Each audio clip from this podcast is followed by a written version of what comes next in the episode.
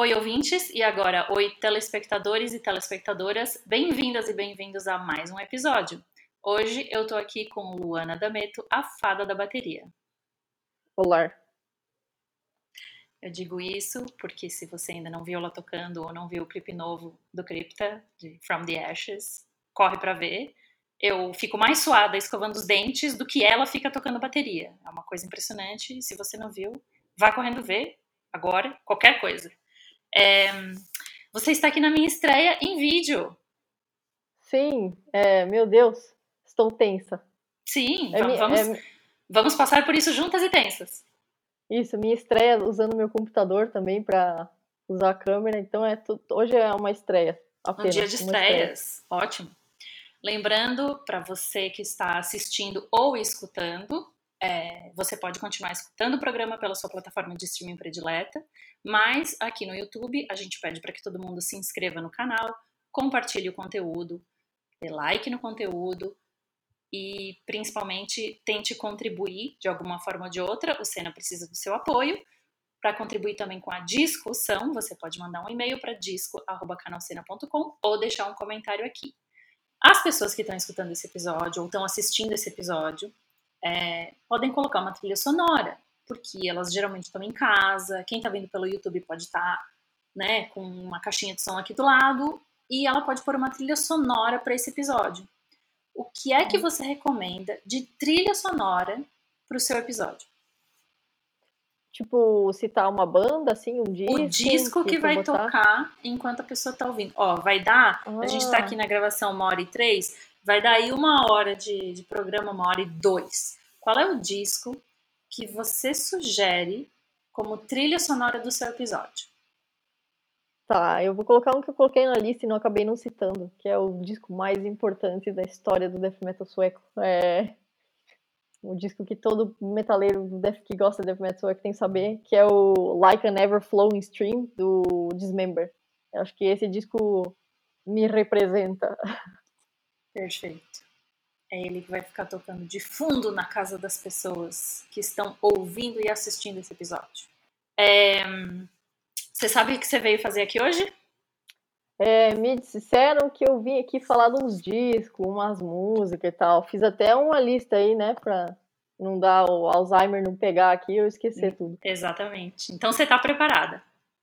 Tô, eu acho. Vamos ver. Eu sou a Maia e esse é o disco.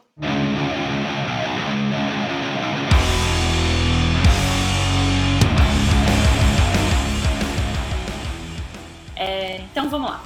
Qual foi o último disco que você ouviu inteiro? Assim, agora que a gente tá em casa, a gente tem tempo de fazer isso, né? Não precisa interromper o disco para descer do carro, descer do transporte público, dá pra ouvir o disco até o final. Qual foi o último, assim, que você ouviu de ponta a ponta sem pular nenhuma faixa? Putz, o último disco que eu vi inteiro tem tantos, na real, porque é, agora que a gente fica só em casa, fico só Spotify, eu, eu, só deixo rodando, assim, os discos, do começo ao fim sempre, eu nunca vou pulando as faixas, porque aí já ouve o negócio inteiro. Mas o último que eu lembro ter ouvido inteiro, que é um que eu tô ouvindo quase que diariamente, é o Little Dark Age, do MGMT. Inclusive, eu não vou estar nada true aqui nesse, nesse episódio hoje, eu tô só altas, altas músicas eletrônicas aqui hoje. Ótimo, maravilhoso. Se tem uma coisa que a gente gosta é de headbanger traindo o movimento. É, hoje eu vou ser é bem, melhor. bem traíra. Ótimo. E você estava ouvindo ele assim, tipo, lavando uma louça ou você estava ouvindo ele prestando atenção? Não, eu, eu, adoro esse disco. É um disco que eu já tô decorando a letra, assim, de tanto ouvir. Que ele é, ele é deprê, né? Esse disco, na, na real, eu descobri ele não tem maneira mais é, millennial de descobrir um disco que descobrir ele pelo TikTok, né? É, eu tava vendo a galera fazer uns TikTok bizarros, assim, darks, tinha uma música tocando no fundo, eu fiquei, caralho, que foda, mano. Aí eu fui ver esse disco novo aí da, dessa banda, MGMT, que inclusive é uma banda que até fazia sucesso há um tempo atrás, né? Hoje Sim. em dia nem tanto. Mas, é, é, pegou esse disco aí pra mim. É depressivo pra caralho. Aí, claro que pegou, né? Sim. E aproveitando que você deixa o seu Spotify rodando e fica em casa ouvindo os discos, teve algum disco que você redescobriu agora na quarentena? Que ele estava esquecido ali, empoeirado, mesmo que digital, mas ele estava empoeirado e você, nossa, faz muito tempo que eu não escuto esse disco, vou ouvir. Sim, total. Tem uma das minhas bandas favoritas, que é meio heavy metal, assim, que inclusive é um gênero que eu não, não escuto, heavy metal. É, mas tem essa banda que é um heavy metal, assim, eu diria, mais triste, né? Tudo que é triste, é, eu gosto, independente do estilo. E aí... Luana de madrugada, sentada, no escuro, ah, ouvindo um heavy metal. Com certeza, isso é a vida. Aí tem essa banda que chama Insolitude, e fazia muito tempo que eu não ouvia. Meu Deus do céu, tinha uma época que eu ouvia só isso o dia inteiro, insuportável, toda hora. Nem minha mãe aguentava mais. Até ela comentava: caralho, de novo essa merda, não aguento mais ouvir isso. E é um disco chamado Sister, do Insolitude. E é esse aí que eu andei redescobrindo, assim. Esses dias bateu a vontade, ah, caralho, Insolitude, faz tanto tempo que eu não escuto. Aí eu fui lá escutar, agora tô só na discografia deles agora. Nossa, você tá tendo uns dias bem tristes. Tá tudo muito triste. A gente recém começou e você só falou de disco triste. Ah, é a vida. Até o final do episódio eu acho que vai ser coisas tristes aqui. Não, mentira, tem umas triste. coisas que não são tão tristes. É. Tá, vamos ver então como é que está o seu, seu, seu clima atual de música nova. Qual foi o disco mais recente que te impressionou, assim, que te, que te chamou a atenção? Não precisa ser desse ano, mas vai, dos últimos dois, três anos aí, qual foi o disco mais recente que te impressionou? Tá. Discos mais recentes, é aqui que entra a parte do talvez não tanta tristeza, né? Um disco que eu coloquei na, na minha listinha de discos recentes foi esse do MGMT, que claro, já falei que é a depressão, né? Mas é, outros dois discos que eu coloquei, um foi do Carnation, que é uma banda da Bélgica de death metal, que eu curto bastante. O nome do disco é Where Death Lies, de, é desse ano, disco, esse ano, ano passado, uma coisa assim que é fudido. É Carnation para mim é tipo uma das melhores bandas de death metal, se não a melhor da atualidade, assim. E eles lançaram um disco novo que, digamos assim, não decepcionou a galera. É, é difícil, né, uma banda ficar lançando disco de death metal que todos são tipo, todos são o top do top da banda, assim. Eu, eu sinto que essa banda é assim, eles só lançam tipo o top do top a cada disco. Então esse disco com certeza é um recente que me impressionou pra caralho.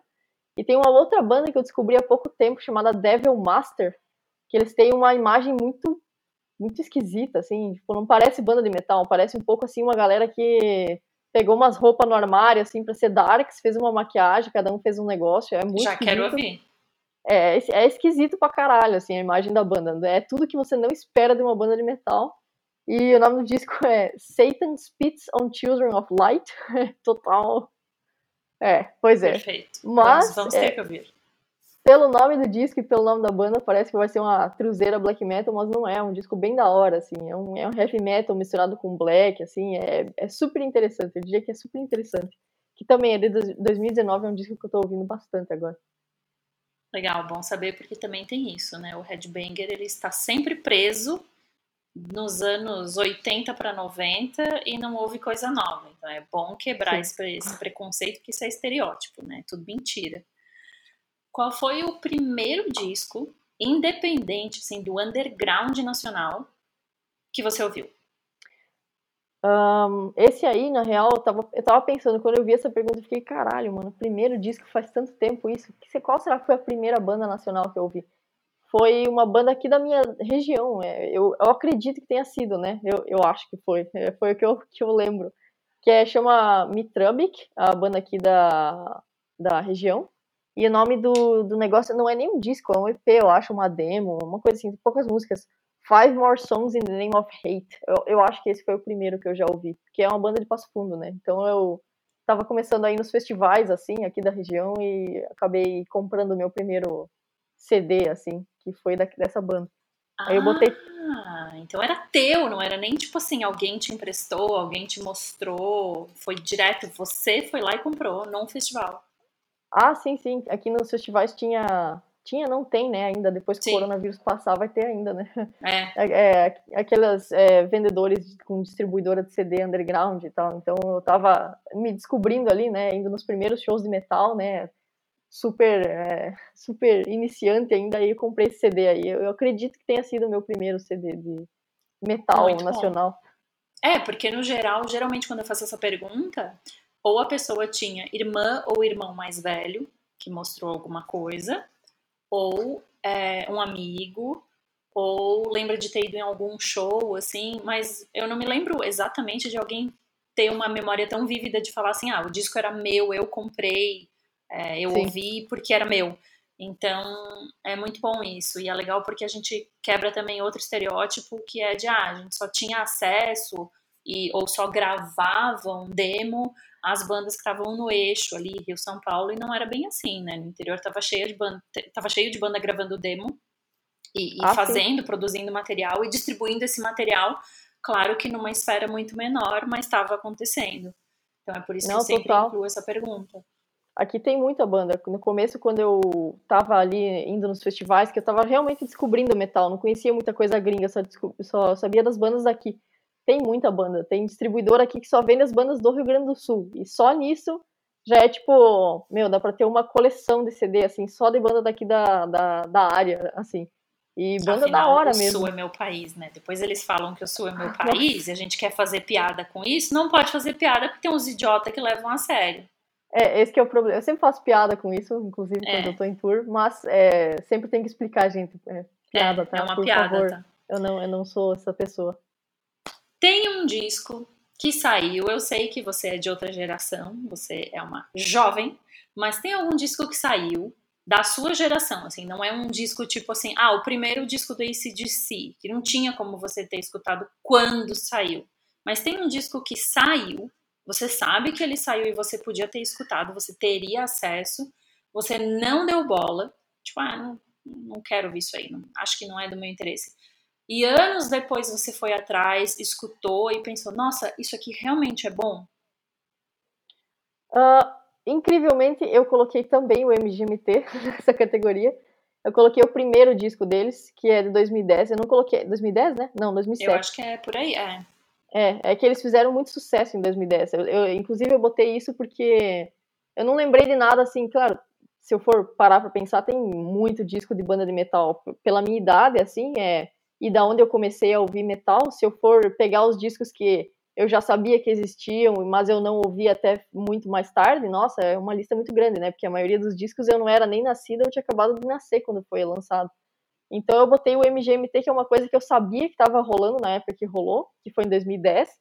Nossa, todo mundo via kids na rua, tinha aqueles carros é, de som e tal, uhum. e foi uma coisa que ficou popular mainstream mesmo, não foi só no, no, nosso grupinho, assim. E aí eu botei esse disco, é Oracular Spectacular, acho que é, não, não sei pronunciar direito aqui, mas é esse disco, é o primeiro deles mesmo, é o que bombou. Eu sabia da existência, eu sempre ignorei, porque a massa, digamos assim, ouvia e eu fiquei tipo, ah, eu não vou ouvir isso aqui. É pop, não sei o quê. Também porque na época eu tava começando a ouvir metal, eu era muito cabeça fechada, né? Como todo metaleiro que começa a ouvir metal é. Então só hoje em dia eu fui abrir a cabeça pra ouvir esse tipo de som, assim. E é do caralho esse disco, do caralho mesmo.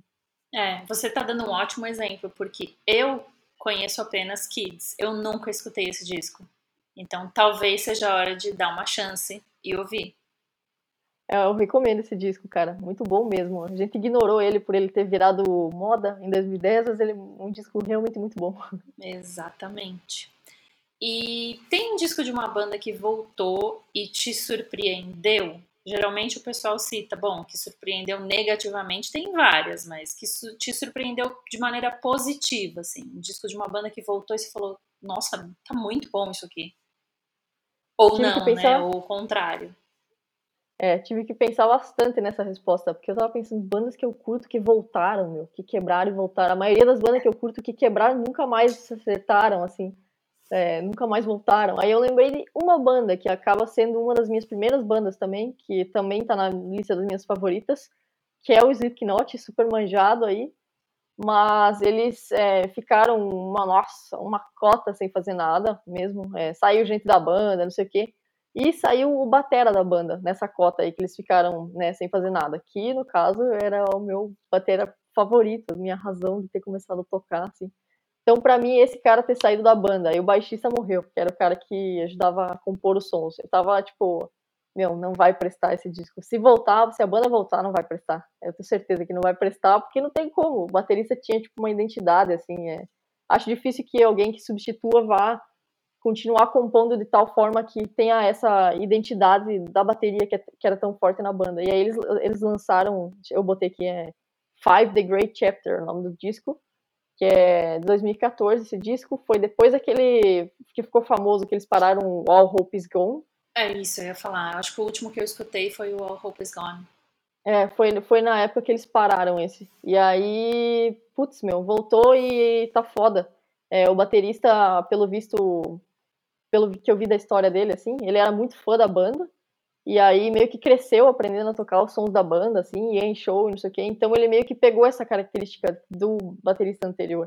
Então continua, na verdade, para quem tá ouvindo, assim, continua a mesma coisa como se tivesse o baterista anterior, assim. Eu achei super, super surpreendente.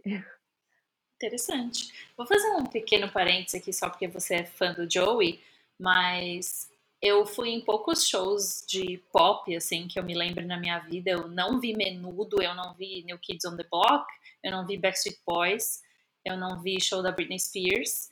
Então, talvez a comparação que eu vou fazer agora seja tirada da minha cabeça, mas o primeiro show do Slipknot no Brasil, para mim, foi isso.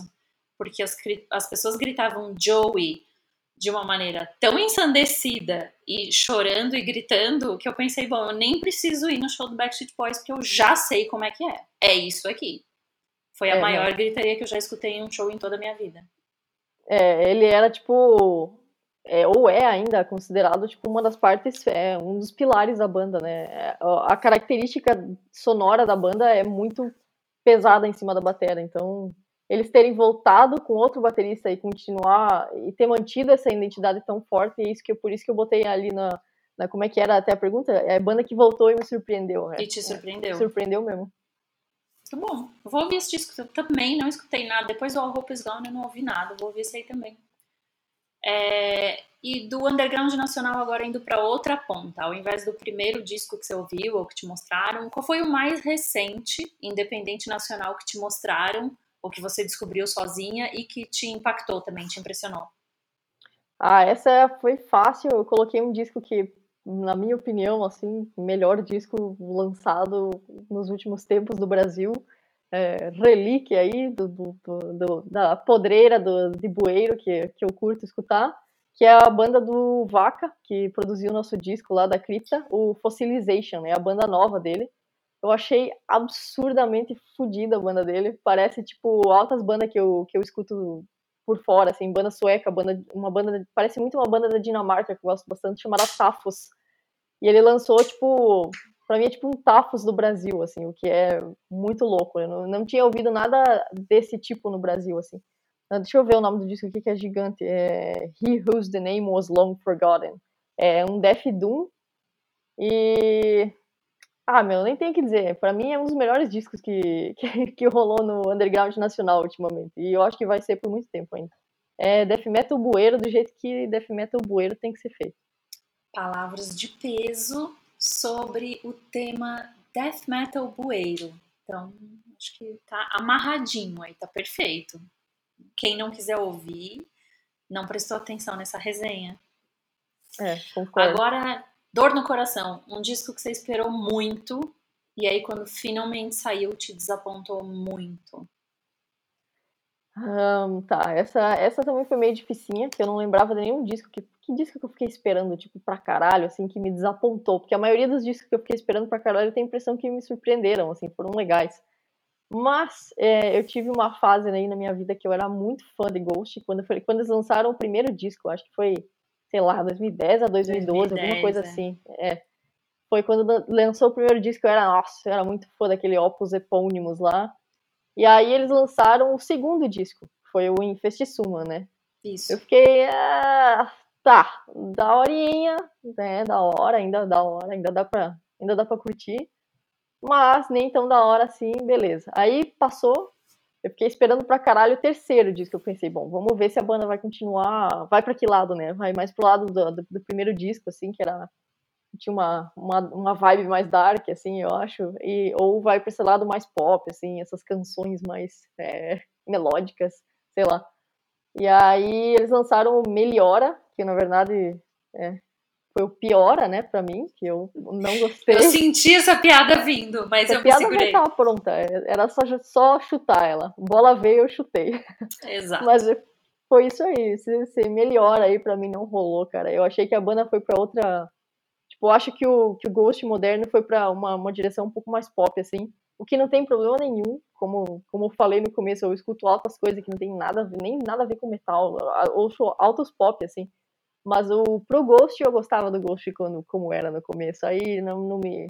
Não, não desceu mais, eu não gostei mais. Esse foi um disco que me decepcionou, assim. Aí depois eu parei de acompanhar. Ah, eu ia fazer essa pergunta agora, se você tinha continuado a acompanhar a carreira do Ghost. É, não, desisti porque.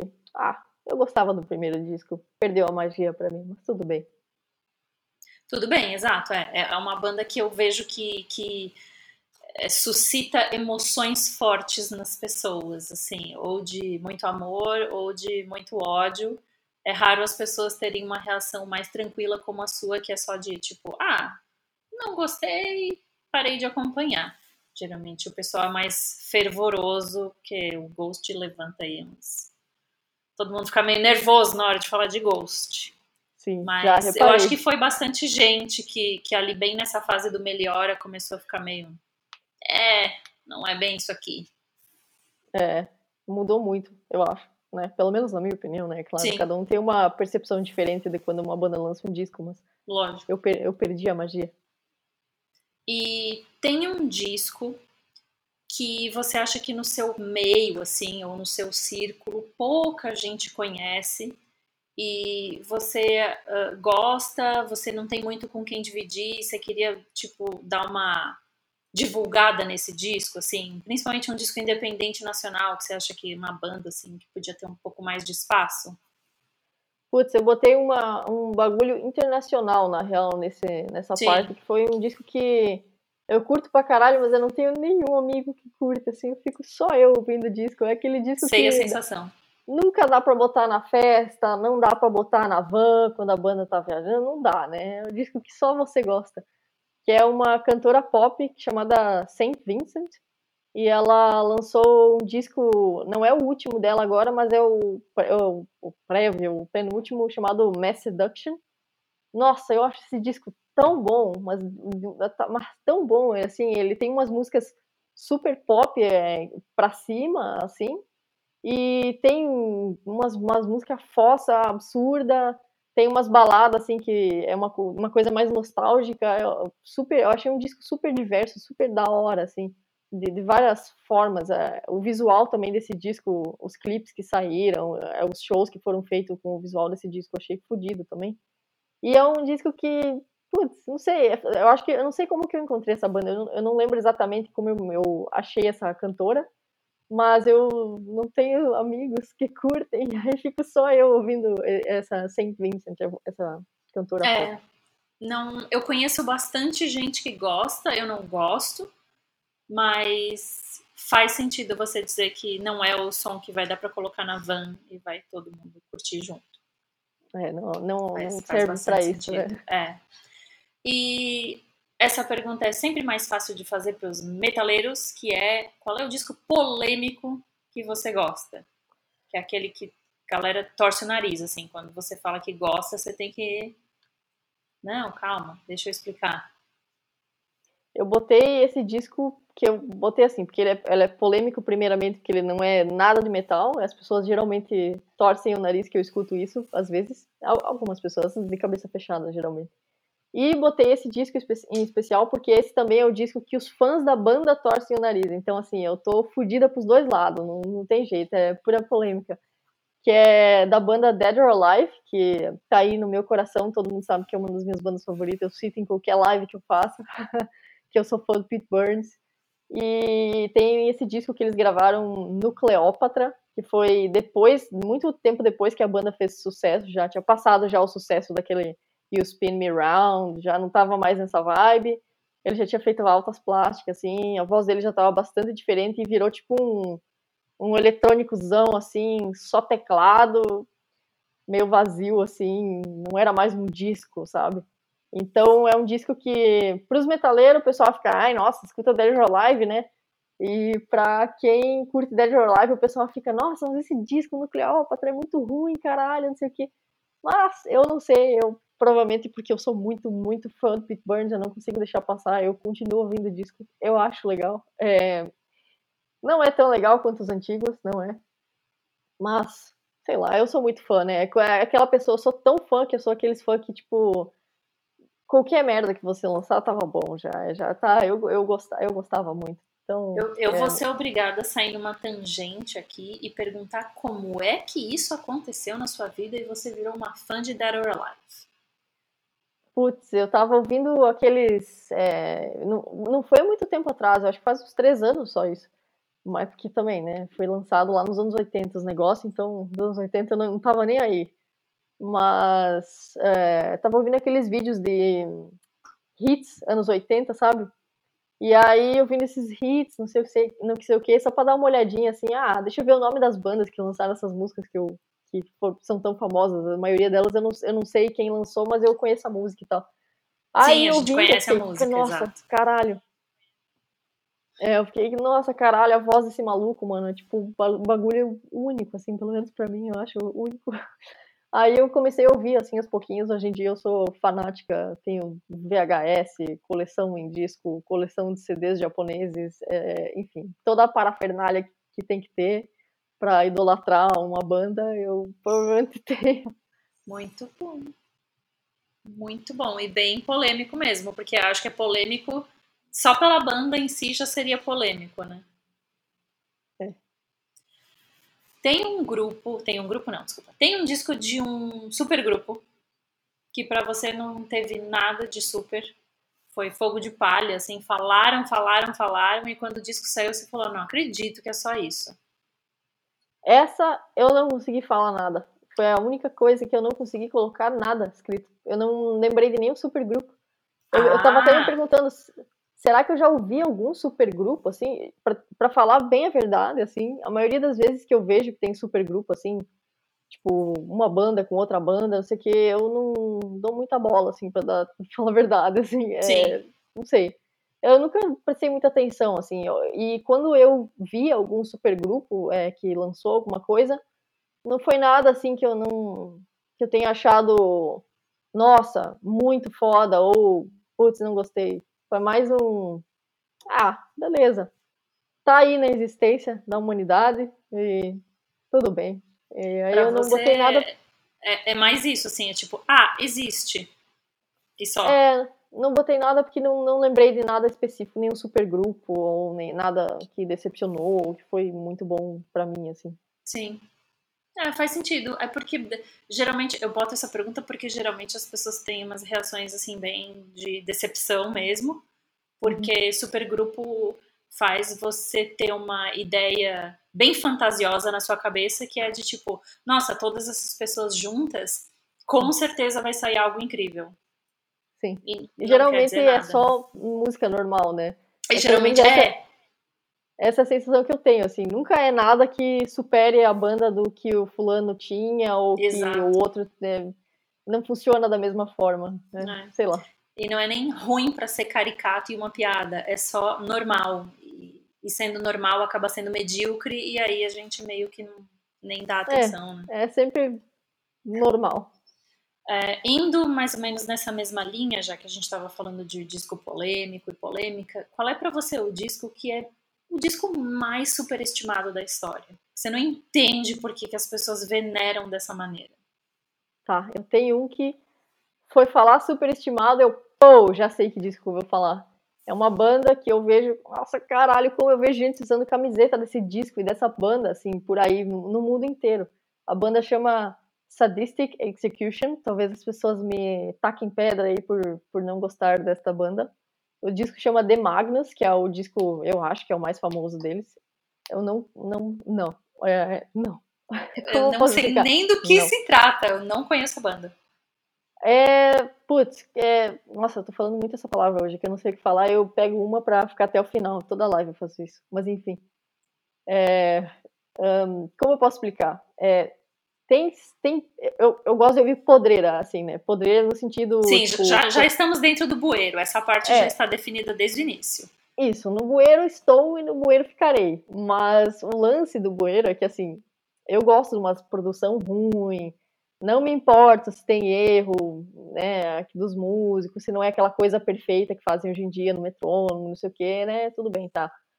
Só que essa, essa banda, assim, eu acho que é é, essa é aquela banda que ela passa da linha da, da podreira, assim, é, é para mim é, é, caos demais, assim. Eu curto, inclusive, um monte de banda que é caótico pra caralho de ouvir, é, barulheiro do inferno, mas essa eu acho que é um pouco, é, essa conseguiu se passar para os meus parâmetros de, de, música bueiro, assim, se passou, assim. Eu, eu acho esse disco muito superestimado, assim. Eu não acho ele nada de especial, por exemplo. É isso que eu não entendo. Que você é, gostar de ouvir uma, uma coisa além do, do mais caótico, assim, beleza, eu não tenho problema nenhum com isso. Só que eu acho ele superestimado mesmo, assim. É, tipo, eu não entendo por que ele é tão aclamado. É, eu já vi, eu já vi outras coisas no, no gênero, assim, no estilo que para mim chamam muito mais atenção, assim. Eu, eu não acho uma coisa da hora e, e eu vejo que o pessoal é uma coisa tão aclamada, é, vende tanto merchan essa banda, eu fico impressionada mesmo. É, para mim é o disco mais superestimado que eu já vi, assim. Vou ter que ouvir. Eu vou sair desse episódio mais ou menos como saem os ouvintes, assim, com um bloquinho anotando, porque já tem muita coisa que eu tô muito curiosa para ouvir. E o contrário, um disco que para você te deixa nervosa, brava, tipo, como é que pode que as pessoas subestimam esse disco? Esse disco tinha que estar num pedestal, tinha que estar todo mundo ouvindo, ninguém tá ouvindo. Eu consegui achar três discos, mas que não são exatamente discos assim é, que as pessoas não gostam e que eu, eu gostaria de defendê-los, ou que sejam discos. os três discos que eu coloquei na, na, na lista aqui, eu botei que eles já são discos que têm respeito do, do pessoal que escuta e tal, mas é, eu não sei, sabe aquele, aquele respeito que você acha que, putz, é meio na galera do, under, do underground, assim, tipo, podia ter virado uma coisa muito grande esse disco, muito maior do que, que é o respeito que o disco tem entre as pessoas que escutam o gênero, assim. Que é, um eu coloquei... Pausa. falar. Você fala em respeito, olha como eu perdi o respeito. Teve um convidado aqui chamado Estevam Romera, que se achou hum. no direito de ficar dando dois discos de resposta para um monte de pergunta que eu fazia. Aí hum. depois veio um convidado chamado Igor Cavalera que perguntou: Ah, eu posso responder dois discos? Aí eu falei: Olha, eu vou ter que deixar, porque veio um cara aqui chamado Estevão Romero, abriu esse precedente, eu permiti, agora eu tenho que permitir que todo mundo faça. Agora o que está acontecendo é que tem uma convidada aqui que já me chega com uma lista de três discos. Isso está virando um bordel. Vou permitir, pois é a nossa estreia em vídeo e tem muitas coisas aqui acontecendo hoje pela primeira vez. Então, pela primeira vez na história deste programa, vão ser três discos na resposta. O grande desafio agora é que a justificativa desses três discos tem que ser impecável. 3, 2, tá. 1 e vai. Tá bom, vamos aí. Eu vou rapidão nesses três então. É, tem uma banda dos Estados Unidos chamada Mortis Code, e um disco deles, eu acho que é o primeiro da carreira, chamada Dying Remains, de 93. É aquele tipo de disco que todo metaleiro underground curte e ah, que disco foda, respeitado, não sei o quê. Mas, ao meu ver, nunca foi um disco que chegou a um patamar assim grande, aquele disco que chegou a ficar mainstream entre as pessoas que, que estão começando. E eu nunca entendi por quê, porque é tipo um disco de death metal muito bem feito, muito bem composto, para a época que foi gravado, muito bem gravado. É, tem tudo que tem que ter para ser um disco daqueles que ficou mainstream, assim. E não foi um disco que pegou muita atenção. Até hoje eu não entendo porque que ele não, não explodiu. Ele continua sendo respeitadíssimo entre o underground. Isso Sim. me frustra. E eu botei uma banda chamada The Sultori, que é da Suécia. É uma banda que, assim, mudou muito na carreira, assim, deles. Então, é, esse disco que eu vou citar, que é do começo, é diferente dos que tem hoje em dia. Mas é Into Eternity, também é de 93.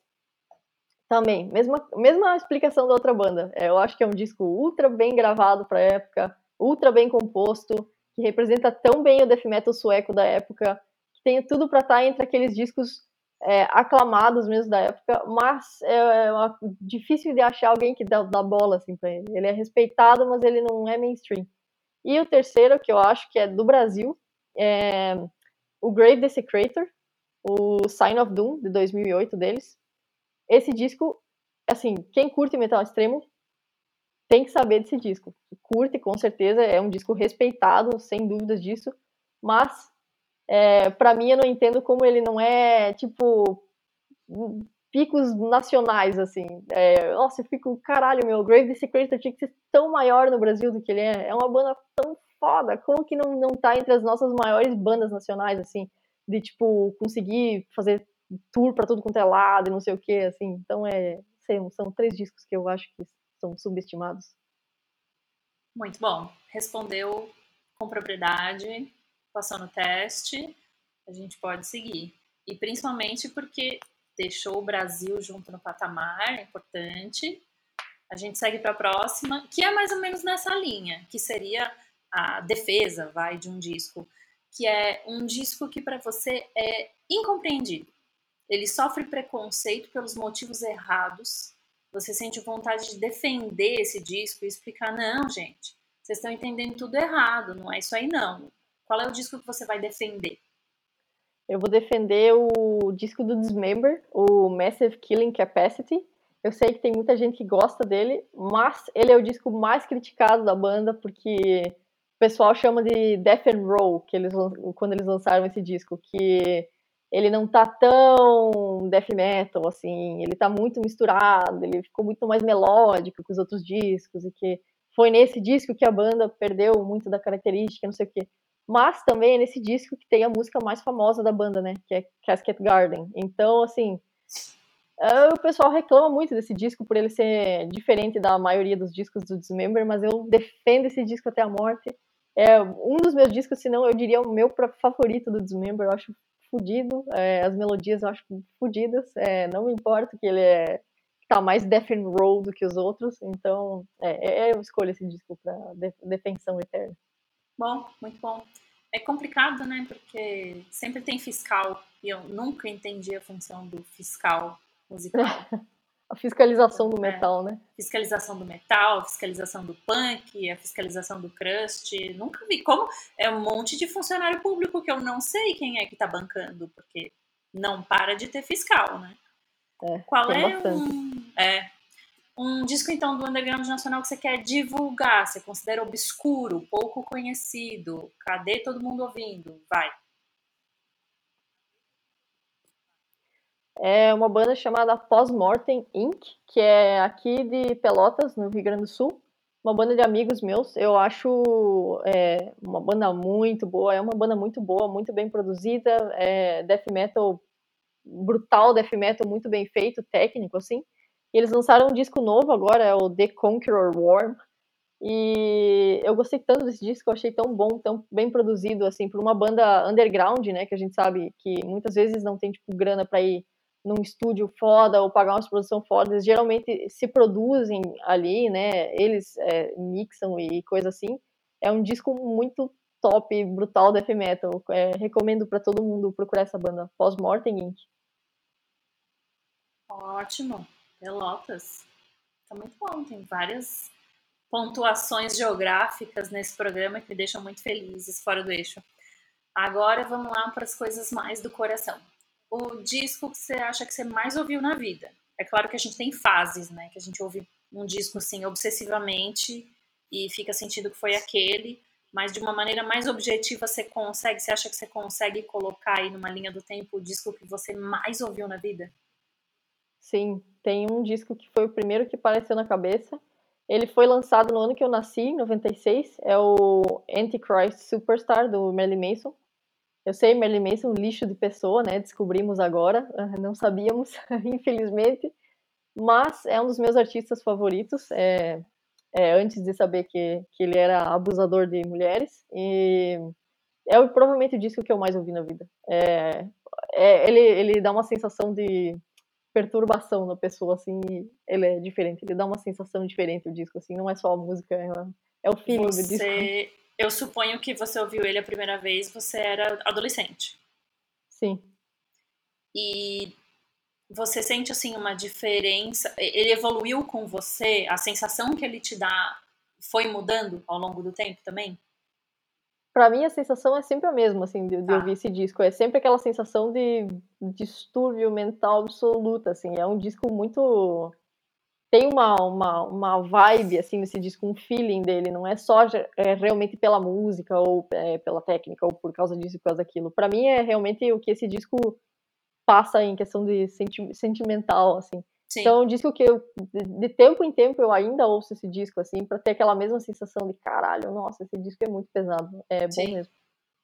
É, se ele te dá sempre a mesma sensação, eu acho que é, isso também explica por que é que você ouviu ele tanto na sua vida, né? Porque ele, ele marcou de uma maneira que, que continua parecida.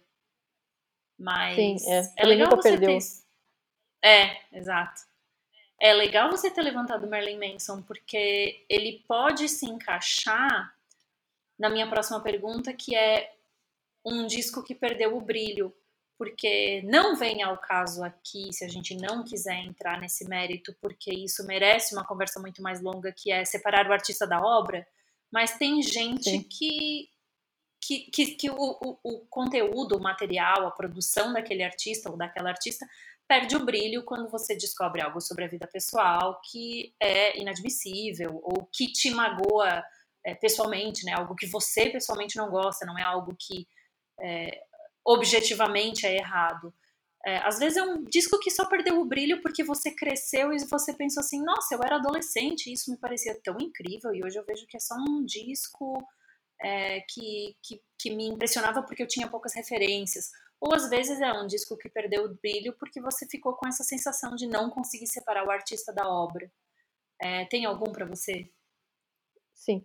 Se fosse nessa questão do, do artista e da, da obra, assim, eu provavelmente teria colocado, por, por exemplo, o Smiths, por causa do Morrison, né? Que é, tipo, Sim. um cara insuportável, mas eu a, ainda gosto de Smiths, assim, eu não, eu não tenho como é, dizer que eu não gosto, porque eu ainda curto ouvir Smith, sabe? sabe? Mesmo sabendo que ele é um lixo, ainda escuto Marilyn Manson, mesmo sabendo que é um lixo humano e tal.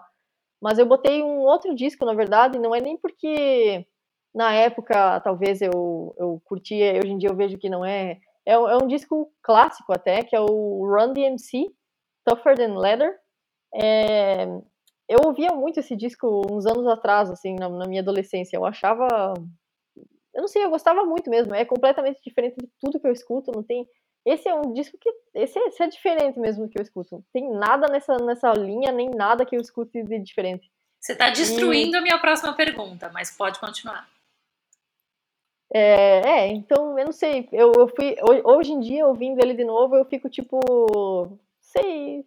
Não combina mais comigo ouvir esse disco, assim. Eu não sei porque na época eu achava tão da hora pra mim. Hoje em dia eu escuto e eu fico.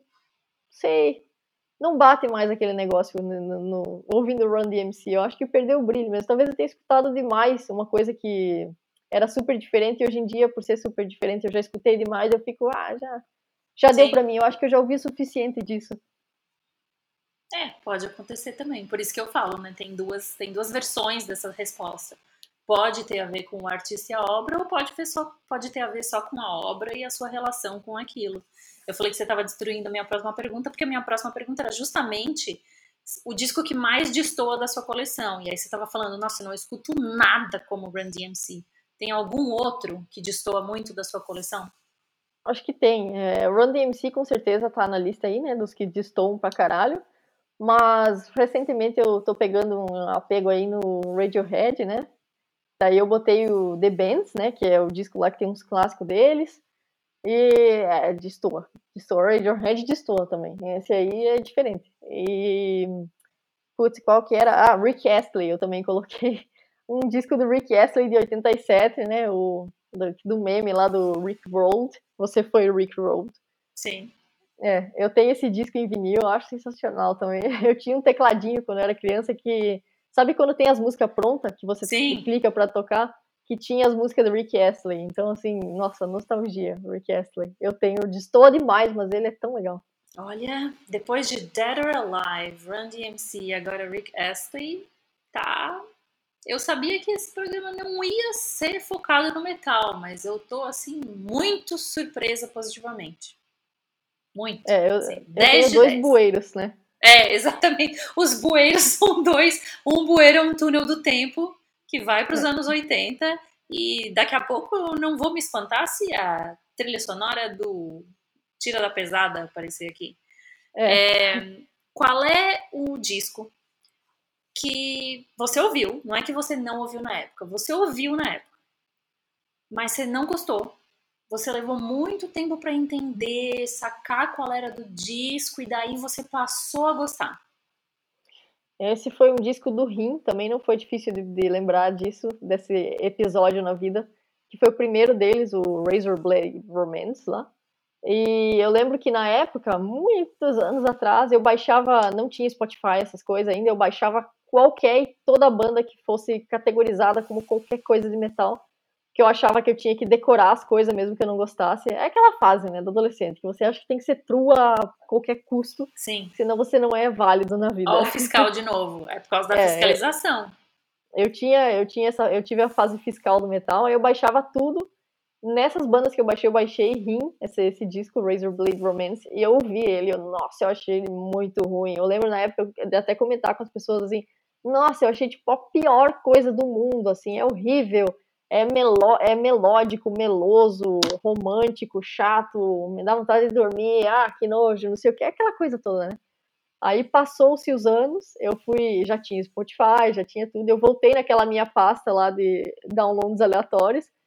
Deixa eu ouvir essa banda de novo, porque eu não tenho ideia de, de como soa mais, eu já esqueci. Aí eu fui ouvir, bom, hoje em dia é uma das minhas bandas favoritas, conheço tudo. E é, foi, foi instantâneo, eu gostei muito quando eu ouvi de novo, mas a primeira vez que eu ouvi eu lembro da minha reação de repulsa. O, o Him quase foi o Ghost de uma geração. Porque Sim. o visual indicava uma coisa, né? a estética do Him indicava uma coisa, a geografia deles também indicava uma coisa que você pensava assim, na hora, você pensava, ah, Escandinávia, os caras com essa cara, deve ser muito pesado. E deve ser muito macabro, e deve ser muito sombrio. E aí era uma coisa tipo assim, meio Brian Adams da Finlândia.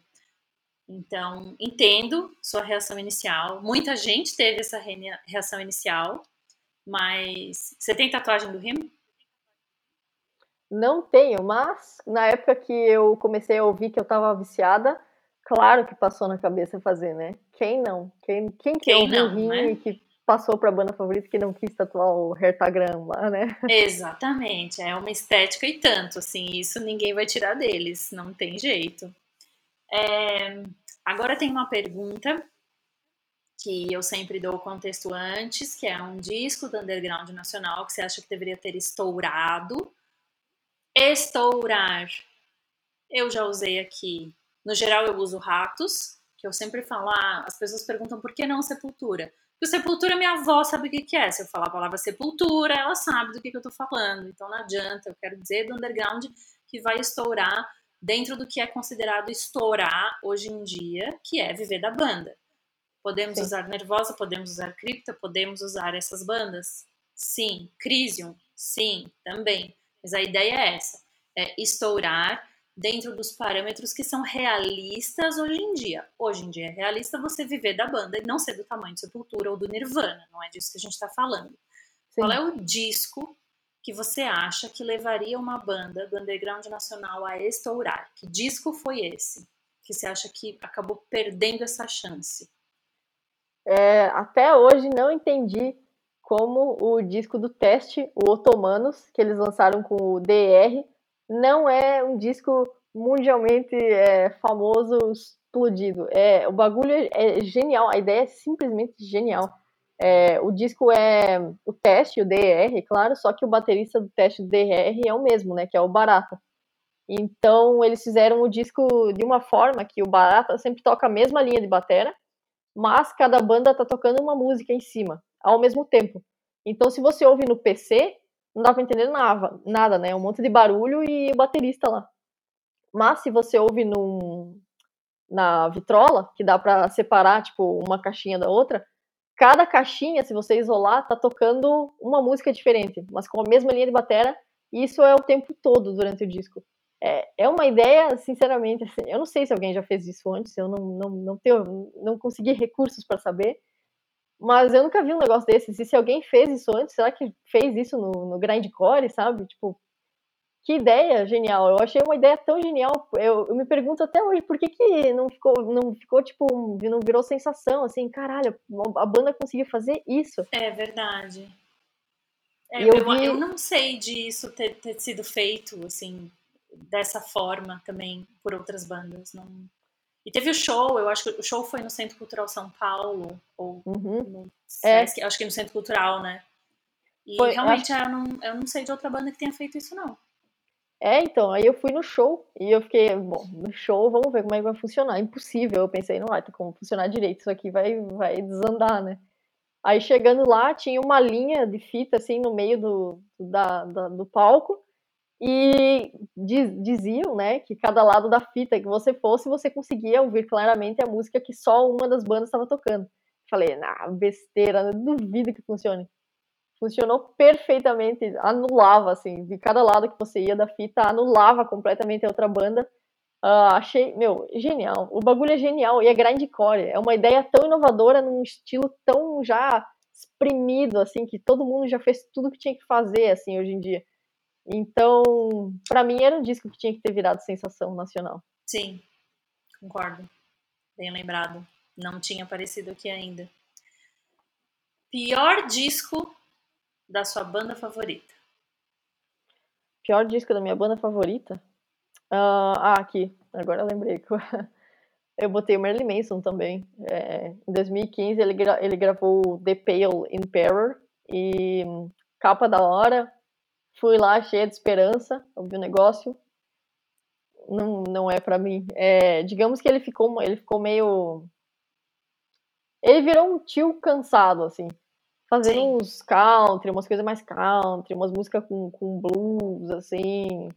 Não é mais, não era mais aquele negócio revoltado, é, como é que é, perturbador que ele fazia antigamente. Então, pra mim, foi absoluta decepção. Pior disco, não ouço, não gosto de nenhuma música, não curti os clipes. É, acredito que tem muita gente que gosta, mas não é para mim. Sim. E você não se sente na obrigação de, nossa, eu gostei tanto do, do Antichrist Superstar, ou do Mechanical Animals, ou do, sei lá, do que for. Eu preciso gostar desse disco. Não tem isso, né? Não, não. Não é Isso é só, só com o Dead or Alive mesmo. Tá. é esse bueiro, é um bueiro separado. É, tem algum disco de projeto paralelo que você acabou gostando mais do que os discos da banda original? Ah, foi difícil de achar uma, uma resposta para essa pergunta. Eu achei uma resposta para essa pergunta que eu não sei se eu gosto mais, mas eu gosto igual. É um projeto paralelo que ficou tão favorita quanto a outra banda, assim. Tem uma banda que eu gosto muito da Austrália, de black trash, assim, chamada Nocturnal Graves. Também tá na minha lista de bandas atuais que eu mais gosto. E tem dois integrantes que fizeram um projeto paralelo de mais só black metal daí, chamado Denouncement Pyre.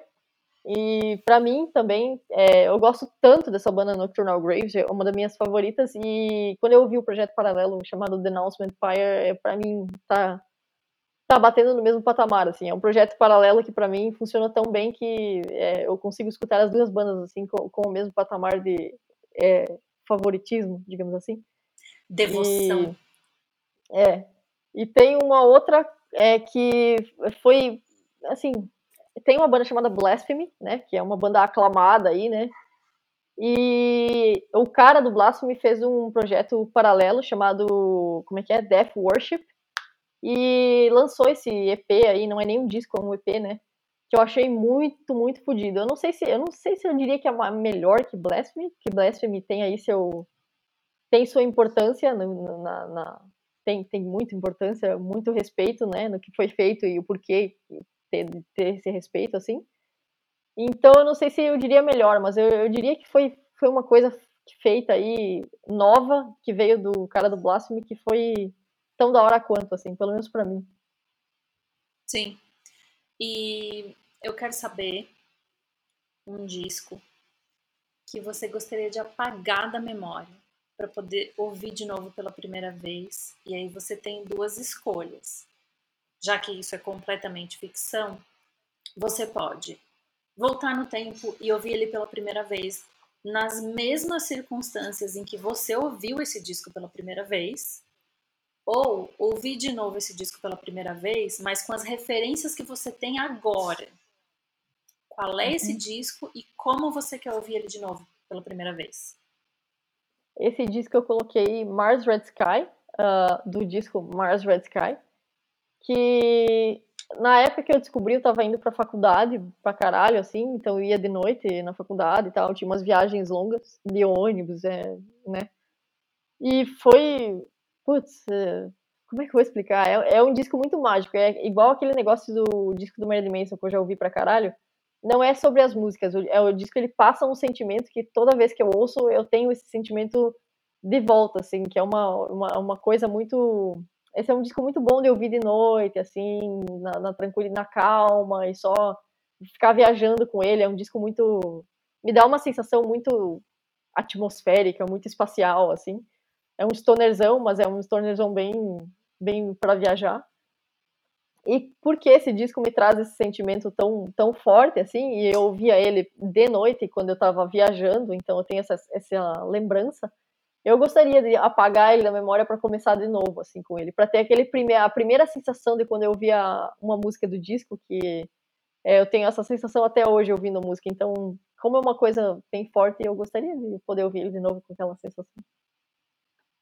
Sim, é, eu fazia o mesmo, o mesmo sistema de trajeto também de ônibus para ir para a faculdade e tem muitos discos que me remetem exatamente a esses momentos, assim.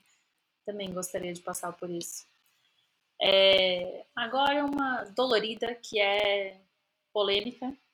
O disco que você gostaria de apagar da história como um todo. O disco não existe mais. De novo, você tem duas opções porque isso é completa ficção. Você pode apagar da história por motivos egoístas. Eu não gosto disso aqui, isso aqui é um lixo, ninguém se beneficia ouvindo esse disco, eu quero que ele não exista. Ou você pode apagar da história para ver o circo pegar fogo e pensar, eu vou apagar esse disco para ver como a música evolui a partir da não existência desse disco. Qual é o disco que você quer apagar? Eu não consegui achar nada específico, porque tudo que eu pensava, eu pensava, bom, isso aqui eu gosto, bom, isso aqui eu não gosto, mas eu vejo a importância na história desse disco ter acontecido. Ou, beleza, isso aqui não é tão do meu gosto, mas eu sei que ajudou a criar tal coisa que eu gosto. Então, a única resposta plausível que eu achei, que é 100% egoísta e é, egoísta mesmo, bem maturo meu falar isso, mas qualquer coisa de sertanejo eu não gosto e eu não aprecio, eu acho que para mim não adiciona nada, eu sei que eu respeito gente quem gosta, não sou essa pessoa fiscalizadora, não sou os metaleiros truzão que não consegue suportar ficar no local, não. Mas é, já que, né, Aí tem Sim. que, no, nesse mundo utópico, eu tenho que excluir alguma coisa, eu excluiria qualquer coisa que feita de sertanejo, para não ter que ouvir na rua esse carro passando com sertanejo o dia inteiro. Já seria bom já para dormir. Já é um começo, é. E é. lembrando que isso aqui é ficção, né? Então, a sua resposta Sim. não fere ninguém, porque isso nunca vai acontecer. Disco, ainda na ficção. Você virou uma mosca, você tem a capa da invisibilidade do Harry Potter. E uhum. você pode estar no estúdio durante a gravação, ninguém sabe que você está lá. Você está lá escondidinha, não interferindo em nada do processo. Qual é o disco que você quer ver sendo gravado? Eu coloquei o Nirvana em útero, ou qualquer disco do Nirvana, para ser sincera. Eu gosto muito de Nirvana, também está na minha listinha de bandas favoritas. Aquelas bandas que você já ouviu uh, tudo mil vezes de trás para frente. Então, qualquer disco do Nirvana é bom, é o Nirvana, né? Os banda, tá entre as bandas mais explodidas mainstream do mundo. Eu acho que tá vendo como foi gravado e tá lá no momento que foi gravado é, esse tipo de música seria uma coisa muito especial. realmente, se tivesse o botão de voltar no tempo, eu faria isso, com certeza. É, por que especificamente o Inútero? eu acho o álbum mais triste, assim, do Nirvana. Não, não sei explicar. O Nirvana é triste, né? É pra Sim. baixo, é, é, tudo é, é triste o bagulho. Mas eu acho o Em Útero mais, não sei, é o mais deprê mesmo, assim. Tem aquela música Heart Shape Box, que tá no Em Útero, eu acho a, a música mais depressiva. Pelo menos para mim, eu sinto a depressão profunda, tocou aquela música, acabou para mim. Então eu gostaria de estar lá para ver aquela música sendo gravada. Eu quero ver como foi colocado o sentimento na hora da gravação, assim, se eu pudesse, seria, seria mágico. É interessante porque eu fico com a ideia de que eu ia, na minha experiência, eu ia estar observando mais a reação deles ao a pressão de estar no estúdio depois do Nevermind. Por Hum, isso que eu perguntei, entendi. né? É. Porque deve ter sido uma experiência também muito complexa de fazer o que quer e enquanto estando no estúdio com todo mundo em volta, eh, acho que ali era, eram os abutres, né? Tava todo mundo querendo ver o que, que ia sair e como poder tirar dinheiro daquilo. Então deve ter É. sido uma experiência muito estranha para a banda. Eu não tinha parado pra pensar nesse aspecto, assim, que é um disco que veio depois do, do disco caralho, né? Sim, É, então eu tinha pensado mais no sentido de eu achar o disco mais triste, por isso que eu gostaria de ver como foi gravado, assim, para ver qual foi, como foi a emoção de gravar o disco. Se exatamente. teve alguma. É a sua relação com o disco, né? Exato. Bom, já que entramos em ficção, completamente ficção científica, é, chegou a hora do ET, caiu um ET na Terra. O ET caiu aí no seu quintal. Não sabe o que é música, nunca ouviu música, vai ficar na Terra por um bom tempo. O ET vive, vai, a gente não sabe, pode ser que ele viva 500 anos. Ele vai ficar um tempão na Terra, ele vai poder explorar e ele caiu no seu quintal. É você quem vai ter a oportunidade de mostrar pro ET o que, que é música. E isso tem que ter um começo, e esse começo vai ser com um disco. Qual é o disco que você vai escolher para mostrar música pro ET? Também 100%, 200% egoísta. Eu ia divulgar a cripta, é claro, eu ia divulgar o disco que a gente gravou, porque se o ET precisa de uma referência, né? Vamos dar a minha banda como referência, né? Então o ET vai comparar com a minha banda. É, queremos ser sucesso é, interplanetário, é, fazer sucesso em outras galáxias. Então, com certeza eu ia, eu ia passar o meu próprio disco. Um movimento muito egoísta da minha parte, é lógico, porque se eu precisasse passar outra coisa, eu passava a música clássica pro ET. Mas não. Se, se esse episódio fosse, na verdade, uma reportagem é, impressa, o título seria Do Bueiro para Marte. Nossa, que polêmico, né? Esse é aqueles é, clickbait, né? É, é o Clickbait verdadeiro não, clickbait. É, é, é, Do Bueiro É, para foi- Marte. foi o que conversamos aqui, né? Então, válido. Perfeito. Não, não tenho dúvidas de que o ET espalharia o gospel do cripta pelo mundo. Pelo mundo, não. Sim. Pelas galáxias. Então, aí, ó. Muito bom. Então, acho que é isso. Não tem como acrescentar nada depois dessa resposta maravilhosa. Eu agradeço demais a sua participação. Obrigada por participar da nossa estreia em vídeo. A todo mundo que assistiu também agradeço. Quem ficou até o final. Quem estiver escutando por uma outra plataforma, quem estiver aqui no YouTube, deixa um comentário, deixa o like, se inscreve no canal. O Senna agradece o apoio de todo mundo. E é isso. Obrigada, Luana. Valeu pelo convite. Tchau. Tchau.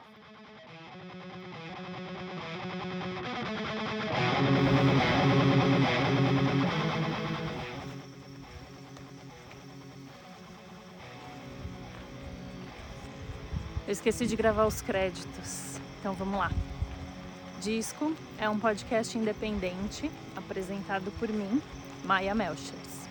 O roteiro desse episódio também foi feito por mim, Maia Melchers. A foto da thumb desse episódio foi feita por Estevan Romera durante as gravações do disco de estreia da Cripta lá no Family Mob.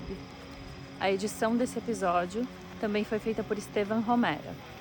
A música de abertura é do Rick Chain.